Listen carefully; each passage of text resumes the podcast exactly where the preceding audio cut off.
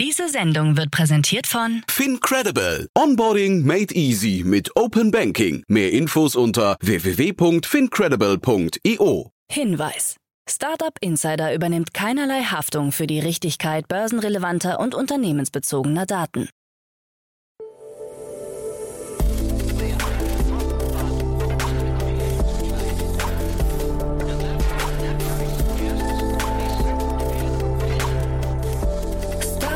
Insider Daily. Morgen Update. Einen wunderschönen guten Morgen und herzlich willkommen zu Startup Insider Daily. Mein Name ist Jan Thomas. Heute ist Dienstag, der 22. Februar. Ja, und das sind heute unsere Themen. Tier Mobility vermietet E-Bikes in Berlin. TikTok startet Kampagne für neue Superhelden. Das Private Equity Geschäftsklima ist weiterhin positiv. Mit Uber kann man in Portugal ab sofort auch Arzttermine buchen. Und die IG Metall ruft Mitarbeiter von Tesla in Grünheide zur Betriebsratswahl auf. Heute bei uns zu Gast im Rahmen der Reihe Investments und Exits ist mal wieder Otto Birnbaum von Revent. Ja, und wir haben zwei sehr, sehr coole Themen besprochen. Zwei echte Gamechanger, würde ich sagen. Einmal im Bereich der Mobilität und einmal im Bereich der Immobilienwelt. Kommt beides sofort nach den Nachrichten mit Anna Dressel, aber kurz noch der Hinweis auf nachher. Heute geht es bei uns ausschließlich um das Thema Coaching. Wir haben zwei oder wahrscheinlich die beiden führenden Anbieter aus Deutschland zu Gast. Zum einen um 13 Uhr Janis Niebelschütz, den Co-Founder und Managing Director von CoachHub hier aus Berlin. Ihr kennt das Unternehmen wahrscheinlich schon. Ich habe mit Martin Janicki neulich darüber gesprochen, denn CoachUp hat seine zweite Übernahme getätigt. Wir hatten ja vor einiger Zeit hier schon über MoveOn gesprochen. Das war der französische Mitbewerber und auch Marktführer, den CoachUp übernommen hat.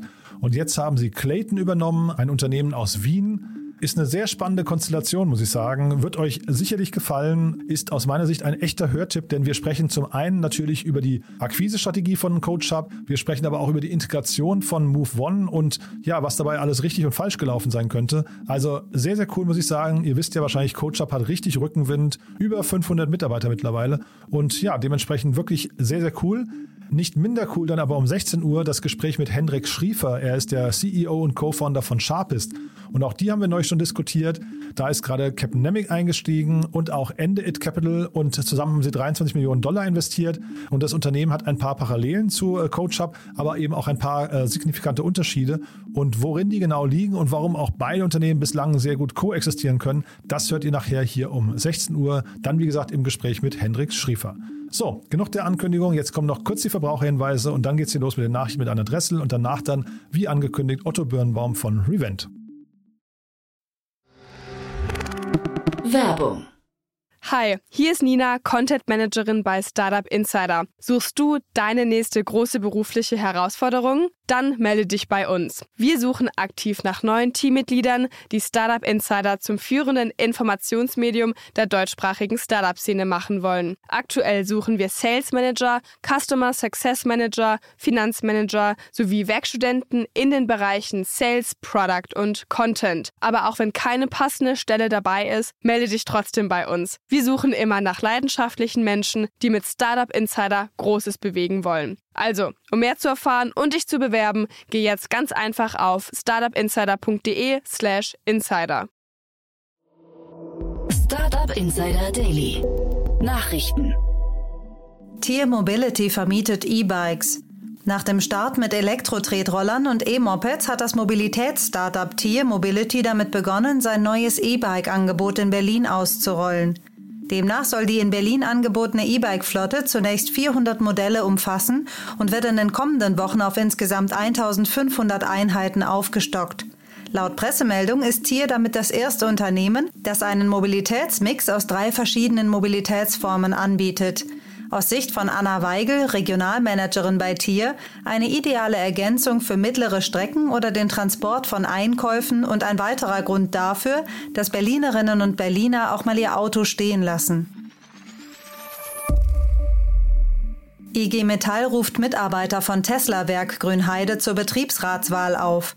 Wie erwartet versucht die Gewerkschaft IG Metall schon vor Betriebsbeginn möglichst viele Angestellte des Tesla-Werks in Grünheide als Mitglieder zu gewinnen. Bei der ersten Betriebsratswahl im deutschen Tesla-Werk geht es um viel, unterstrich IG Metall Bezirksleiterin Birgit Dietze gestern in Grünheide und appellierte an alle Beschäftigten, Liebe Tesla-Kollegen und Kolleginnen, nehmen Sie, nehmt ihr möglichst alle an der Betriebsratswahl bei Tesla teil. Sobald die abschließende Genehmigung des Landes Brandenburg vorliegt, soll die Produktion beginnen. Tesla erwartet, dass Grünheide bei voller Auslastung 500.000 Fahrzeuge pro Jahr produzieren kann. TikTok sucht neue Superhelden. Die Kurzvideoplattform TikTok umgarnt die LGBTQ-Plus-Community. Im Rahmen einer neuen Kampagne soll ein eigenes Superheldinnen- und Superhelden-Universum geschaffen werden, und zwar ausschließlich mit Vertretern der LGBTQ-Plus-Community. Diese sollen unter dem Hashtag TikTok Comic Geschichten ihrer eigenen Superkräfte erzählen. Die kreativsten Beiträge werden anschließend in einem illustrierten Comic festgehalten. Prominente Unterstützung gibt es von Moderator Ross Anthony und Schauspieler Briggs Schaumburg, die nicht nur im Comic für die queere Community kämpfen. Den Song zur Kampagne liefert Hannah Batka, die außerdem als Heilerin ihre Superkräfte zeigt. Private Equity Geschäftsklima positiv.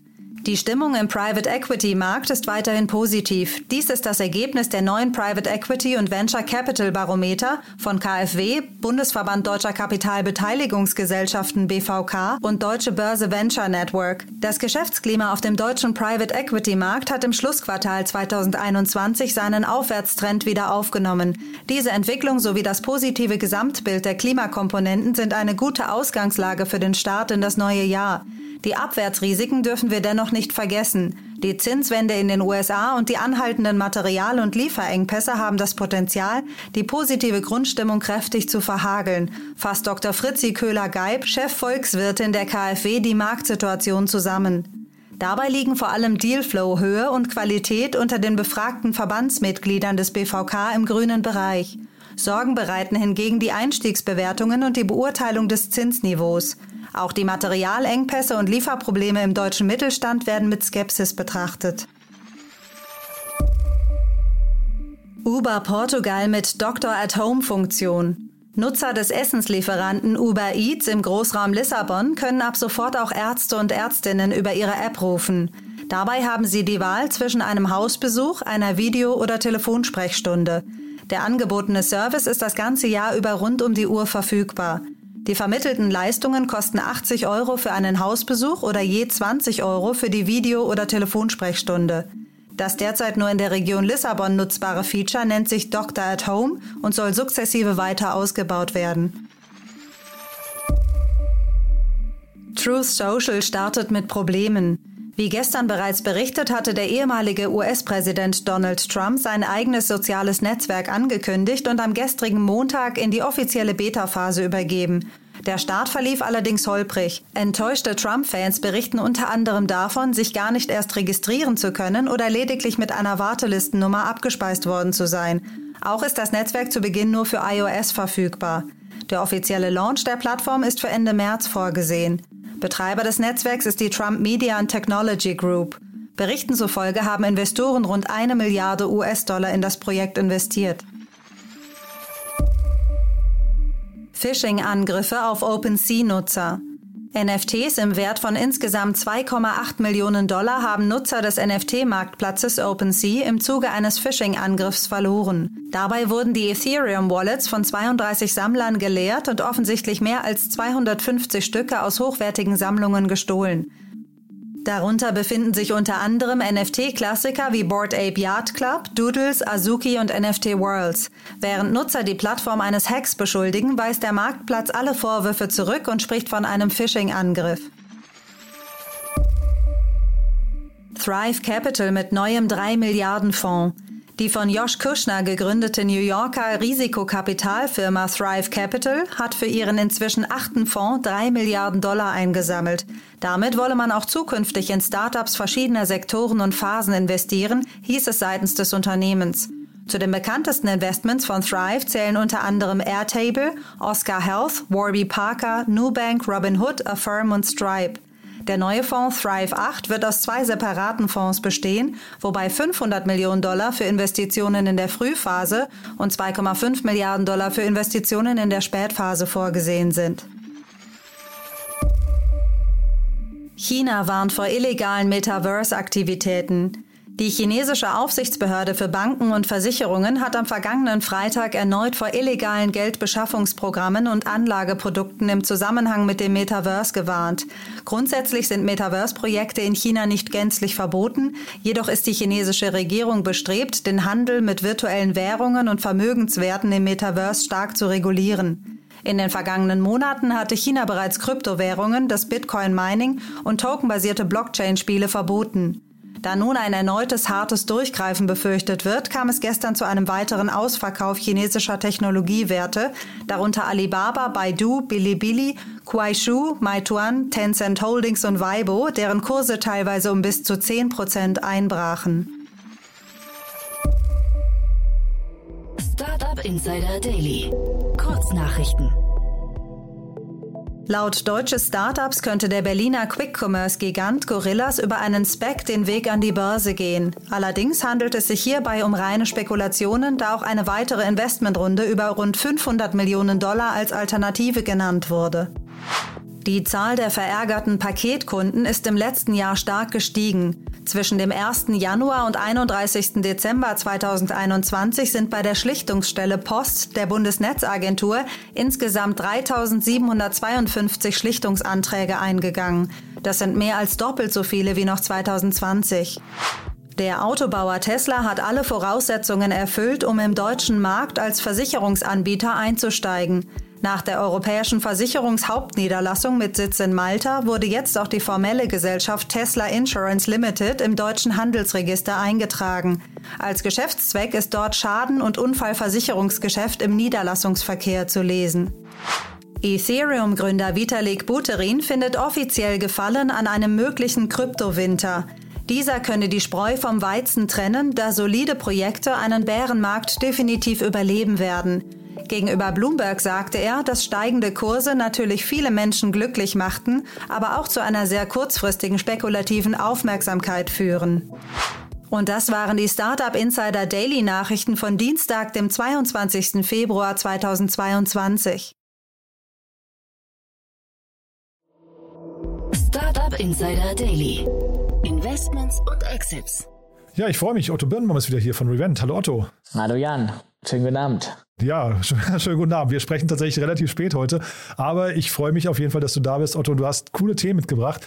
Wir skippen heute mal die ähm, ausführlichen Details zu Revent, weil wir uns, äh, also äh, Revent einfach diese Woche nochmal auftauchen wird hier im Podcast und zwar ein bisschen ausführlicher. Deswegen heute äh, würde ich sagen, wir skippen mal die Hintergrundgeschichten, äh, aber so viel sei gesagt, du bist gern hier zu Gast, weil ihr natürlich auch diesen Impact-Bereich äh, total nach vorne bringt. Und da hast du zwei Sachen mitgebracht, die zumindest, ich würde mal sagen, unter dem Thema Weltverbesserung, Klimaverbesserung und so weiter irgendwie eine Rolle spielen könnten, ne?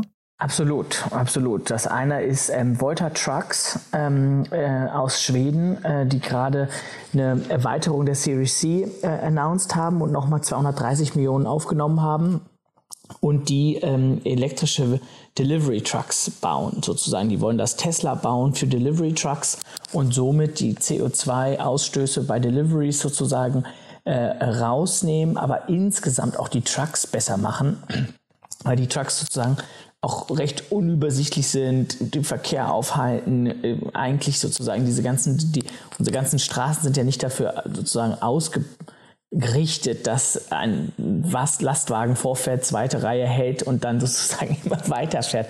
Das haben sie jetzt noch nicht ganz gelöst, aber das haben sie zumindest so mit auf die Agendapunkte gesetzt und äh, das ist, glaube ich, sehr, sehr spannend. Ja, ich glaube, der, der, Mensch ist ja immer so ein bisschen gefangen, ne? der Konsument zwischen, äh, man, man schimpft auf die Truckfahrer, die auf der Autobahn oder im, im Stadtverkehr vor einem herfahren oder, oder da in zweiter Reihe parken. Zeitgleich schimpft man aber auch, wenn die Regale im Supermarkt oder im, im Laden leer sind. Ne? Das heißt, man, also man, man braucht sie, das will ich damit sagen. Ne? Und jetzt ist es toll hier zu sehen.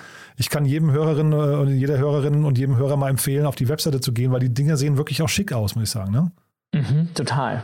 Ähm, ja, und das ist sozusagen, ähm, ich finde es auch spannend, äh, so ein bisschen so eine europäische Antwort auf so ein amerikanisches Tesla, zu sagen, okay, hey, wir sind hier, ähm, äh, elektrische Autos ist jetzt hier noch nicht, der Drops ist noch lange nicht gelutscht. äh, und das ist eigentlich erst der Anfang. Äh, das kann man sich irgendwie so vorstellen, so irgendwie vor, vor 100 Jahren zu sagen, ah ja, jetzt gibt es irgendwie eine Automobilfirma und deswegen machen jetzt keine andere was. Ähm, und hier jetzt äh, äh nochmal auf die, auf die Truck-Seite zu gehen, die Schweden. Ähm, ja, sehr, sehr spannend. Ja, der Drop ist nicht gelutscht. Felix Magath, äh, FC Wolfsburg, ne? oder VfW Wolfsburg damals. Großes Zitat, äh, die, die einzige Meisterschaft damals.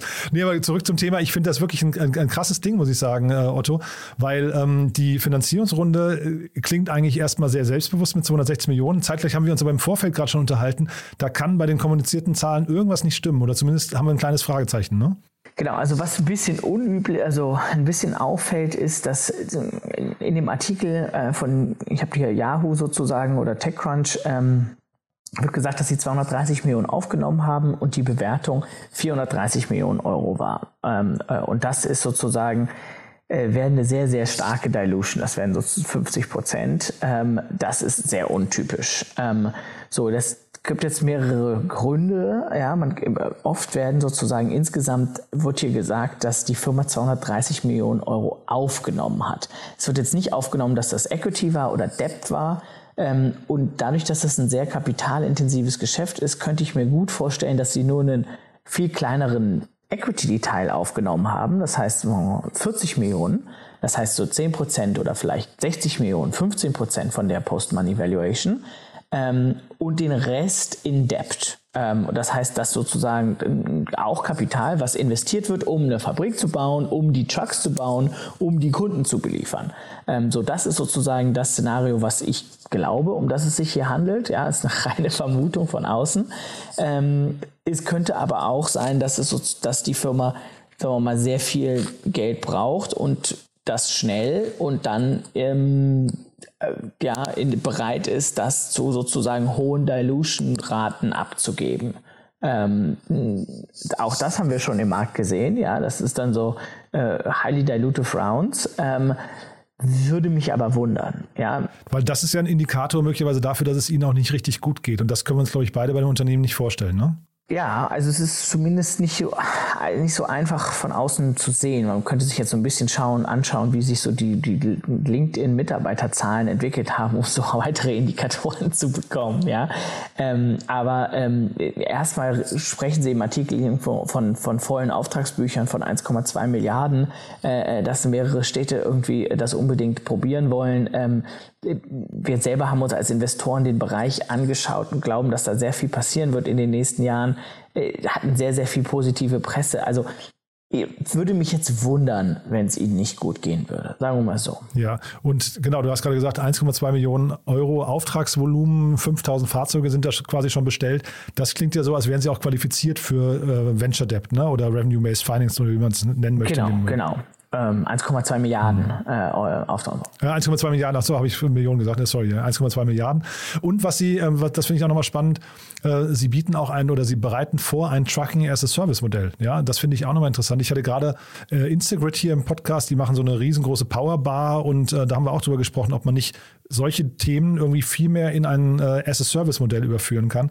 Und da sagt er auch eben, das ist natürlich dann an der Stelle äh, kapitalintensiv, weil du dann erstmal auf eigene Kosten vorproduzieren musst. Wohingegen, wenn du etwas verkaufst, dann hast du das Geld sofort auf dem, auf dem Konto. Ne? Ja, das kommt halt da auch so ein bisschen an, wie wie niedrig möchte man die Hürde, Hürde setzen. Ja, wenn alle Leute unbedingt die Trucks haben wollen, auch so ein Tesla hat ganz am Anfang, die, die haben gar keine Finanzierung angeboten. Das brauchten die nicht. Die Leute waren total äh, heiß darauf, das Geld äh, auf den Tisch zu legen. Und überhaupt, um einen Tesla zu ordern, musste man ja auch schon ein Ordering-Fee von irgendwie 1000 Euro oder so auf den Tisch legen, um das alles fortzufinanzieren. Das heißt, umso stärker deine Marktposition ist, desto stärker deine Pricing Power, desto mehr kannst du sozusagen auf deine Kunden abliefern.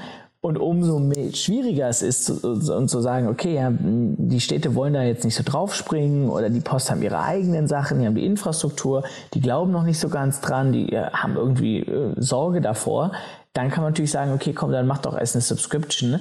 Und wenn es dir nicht gefällt, dann kündige es nach einem Monat wieder und wir nehmen das Produktionsrisiko und das Asset-Risiko sozusagen auf den Balance Sheet. Ähm, aber das ist, glaube ich, kommt dann am Ende darauf an, wie die Verhandlungs Macht ist von einem Volta gegen natürlich eine Stadt wie London, die dann irgendwie 2000 äh, äh, von den Trucks abnimmt. Die sind ja wahrscheinlich am Anfang erstmal in der stärkeren Position, die, die, die Städte. Ja, wobei tatsächlich, also ich, ich glaube, Innenstädte müssen sich auch schon ein bisschen irgendwie nach den, nach den Erwartungen ihrer ähm, Bewohner mal ein bisschen richten. Ne? Also äh, LKWs in der Innenstadt, also ne, was macht, was macht äh, Verkehr in der Innenstadt alles für, äh, was hat das für negative Auswirkungen? Es ist sehr laut ne? und vor allem die LKWs sind sehr laut und jetzt hier in dem Fall haben wir quasi schon mal den, den ruhigen Gegenentwurf, weil äh, zumindest aus dem, aus dem normalen Pkw-elektrischen Umfeld kennt man, dass sie sehr ruhig sind. Dann haben sie, sind sie, ähm, stinken sie, ne? sie haben hohe Emissionen, ähm, das, das kriegst du hiermit weg. Und dann, was ich besonders toll fand noch hier, sie haben, ähm, äh, ich glaube, 220 Grad oder so Panoramafenster. Das heißt, auch das Thema Sicherheit für zum Beispiel Fahrradfahrer oder sowas ne, oder Fußgänger ist plötzlich äh, nochmal berücksichtigt. Also ich fand, da waren ein paar, paar Dinge dabei, wo ich mich echt gefreut habe, wenn sowas in die Innenstädte, bei den Innenstädten Einzug halten würde hat das, glaube ich, gleich einen ganz anderen Effekt. Ne? Mm, total. Und vielleicht auch nochmal für ähm, äh, für die Hörerinnen und Hörer, ähm, wir reden, das erste Modell wird ein 16-Tonner sein. Ja, also das ist jetzt hier nicht irgendwie so ein kleiner Sprinter, ja, sondern wirklich ein richtiger LKW. Ja, ja. Nee, total spannend, ja. Nee, also auf jeden Fall sehr cool. Wie gesagt, wir sind nur so ein bisschen an der Runde hängen geblieben, weil die Bewertung irgendwie nicht, nicht zur Rundengröße gepasst hat. Und davor die Runde, glaube ich, die war ja vor einem halben Jahr erst, die war ja so knapp 40 Millionen Euro. Ne? Also von daher ähm, tolle Entwicklung und volle Auftragsbücher. Das, das klingt nach einer Sache, die auf jeden Fall ähm, ja, ich glaube, äh, ist gekommen, um zu bleiben, ne?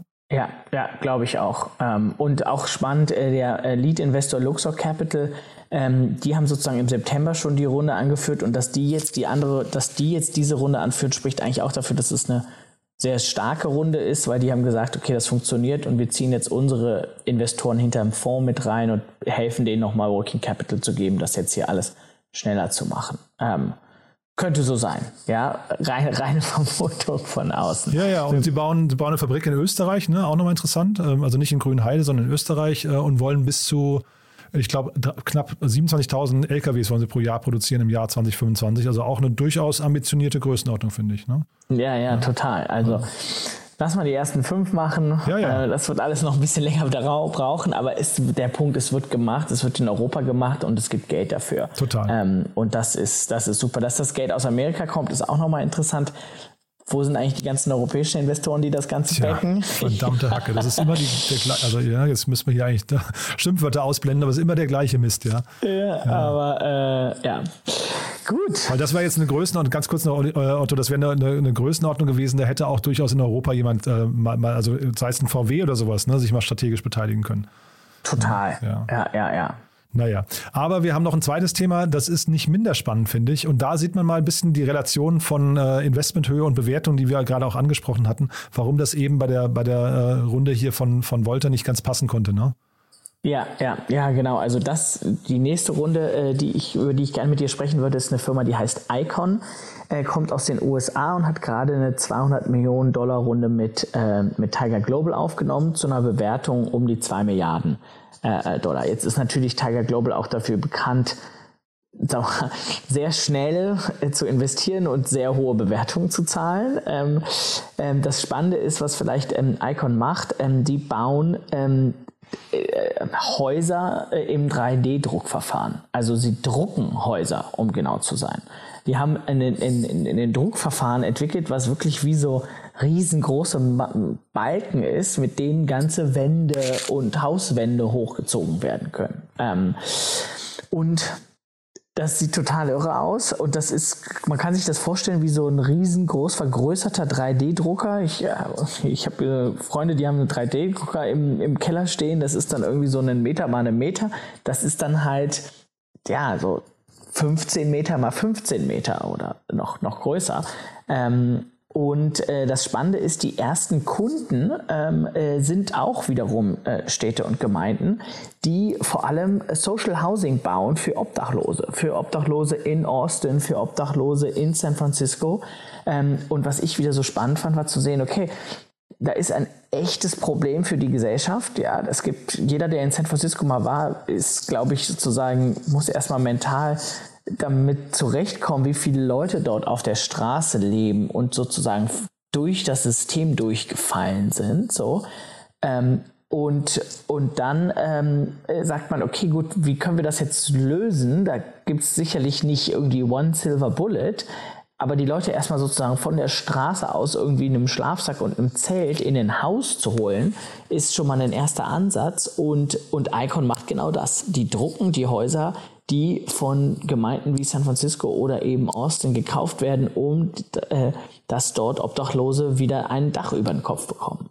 Ja, finde ich wirklich großartig. Ähm, wir können jetzt nur mutmaßen, dass es halt deutlich günstiger ist, wahrscheinlich als ein normales Haus oder einen kleinen Bungalow oder so zu bauen. Ne? Vielleicht, äh, zumindest von den Materialien her, vielleicht, vielleicht ist eine Holzhütte oder sowas vergleichbar von, vom Level her. Aber es ist vielleicht jetzt nicht das Top-End-Niveau, was man dann hinterher bekommt, aber gegenüber den Situationen, die du gerade beschrieben hast, ist es natürlich ein Riesensprung nach vorne. Und toll, dass, dass sowas dann eben, ich glaube, die Hälfte oder sowas wollen sie eben für Obdachlose bereitstellen. Super, ja, also finde ich ein ganz großartiges Projekt. Kriegt man Gänsehaut dabei. Ja, ja, ja. und ich finde es halt so toll, dass man sagt, okay, hier ist ein Problem, hier ist eine technische Innovation. Mhm. Wir probieren jetzt mal aus, diese technische Innovation auf dieses Problem zu werfen. Mhm. Und wenn es klappt, dann sind alle glücklich. Und wahrscheinlich eben, du hast jetzt eben über ähm, Problemfälle in den USA gesprochen. Das ist ja ein globales Problem, was wir uns da angucken. Ne? Das heißt, da wirst du wahrscheinlich ganz an ganz vielen Orten der Welt wirst du Menschen finden, die noch irgendwie in, ja, ich weiß nicht, einfachsten Verhältnissen wohnen oder, oder zum Teil gar, keine, gar kein Dach über dem Kopf haben.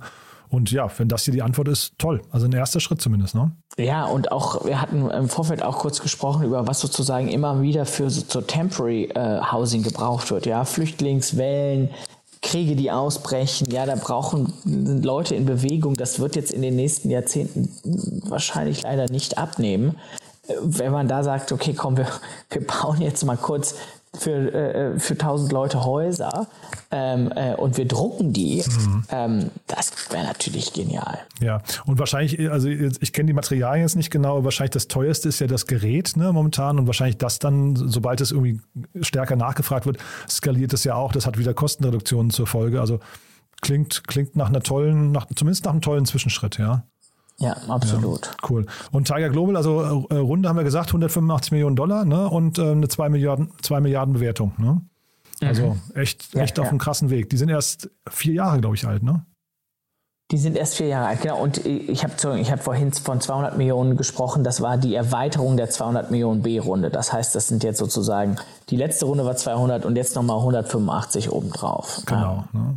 Ja, und, ja. und, damit sind wir eben in den Verhältnissen, was wir gerade gesagt hatten, was dann eben bei Volta nicht, nicht ganz gepasst hat irgendwie. Ja, aber also super. Zwei richtig krasse, ich würde sagen, Gamechanger eigentlich, ne? Zwei totale Gamechanger ja. mit, mit, viel Kapital und beides im, in, ich sag mal, im Revent-Fokus im Sinne von, da sind wirklich gesellschaftliche Probleme, die damit adressiert werden. Super. Ja, und über den Revent-Fokus habe ich ja vorhin schon gesagt, da sprechen wir diese Woche nochmal äh, über die Gamechanger, die ihr anstoßt. Von daher, darauf freue ich mich, Otto, und würde sagen, für heute war es das, oder? Haben wir was Wichtiges vergessen? Nein, ich glaube, wir hatten alles. Vielen Dank. Werbung. Hi, hier ist Paul. Product Manager bei Startup Insider. Willst du wissen, welche Startups aus Hamburg, Mannheim oder vielleicht auch Bielefeld sich mit künstlicher Intelligenz beschäftigen? Oder wie zum Beispiel das Portfolio von Earlybird oder HV Capital aussieht? Entdecke all das und noch viel mehr auf unserer Plattform. Kostenlos und ohne Begrenzungen. Unsere Datenbank umfasst über 20.000 Profile aller relevanten Startups, Investoren und Personen, die darauf warten, von dir entdeckt zu werden. Also, wenn ich dein Interesse geweckt habe, schau einfach mal auf unserer Plattform vorbei unter startupinsider.de/slash insider. Startup Insider Daily, der tägliche Nachrichtenpodcast der deutschen Startup-Szene. So, das war Otto Birnbaum von Revent und damit sind wir durch für heute Vormittag. Aber ihr habt es ja schon gehört, heute heißt es unbedingt zweimal einschalten, denn wir haben zwei, ja, ich sage einfach mal Wettbewerber, aber vielleicht auch nicht ganz. Äh, um 13 Uhr geht es hier los mit Janis Niebelschütz, dem Co-Founder und Managing Director von CoachHub. Und wir sprechen über die Übernahme von dem österreichischen Mitbewerber Clayton und über die Integration von dem französischen Mitbewerber Move One. Also ihr seht schon, ein tolles Gespräch wartet auf euch. Und um 16 Uhr begrüßen wir dann Hendrik Schriefer, den CEO und Co-Founder von Sharpist. Und da sprechen wir über die neue Finanzierungsrunde in Höhe von 23 Millionen Dollar. Und auch das ist echt ein cooles Unternehmen, hat mir großen Spaß gemacht. Also in beide Interviews am besten reinhören. Ich glaube, es lohnt sich auf jeden Fall. So, bis dahin, alles Gute und ja, euch erstmal einen wunderschönen Tag. Ciao, ciao. Diese Sendung wurde präsentiert von Fincredible. Onboarding made easy mit Open Banking. Mehr Infos unter www.fincredible.io.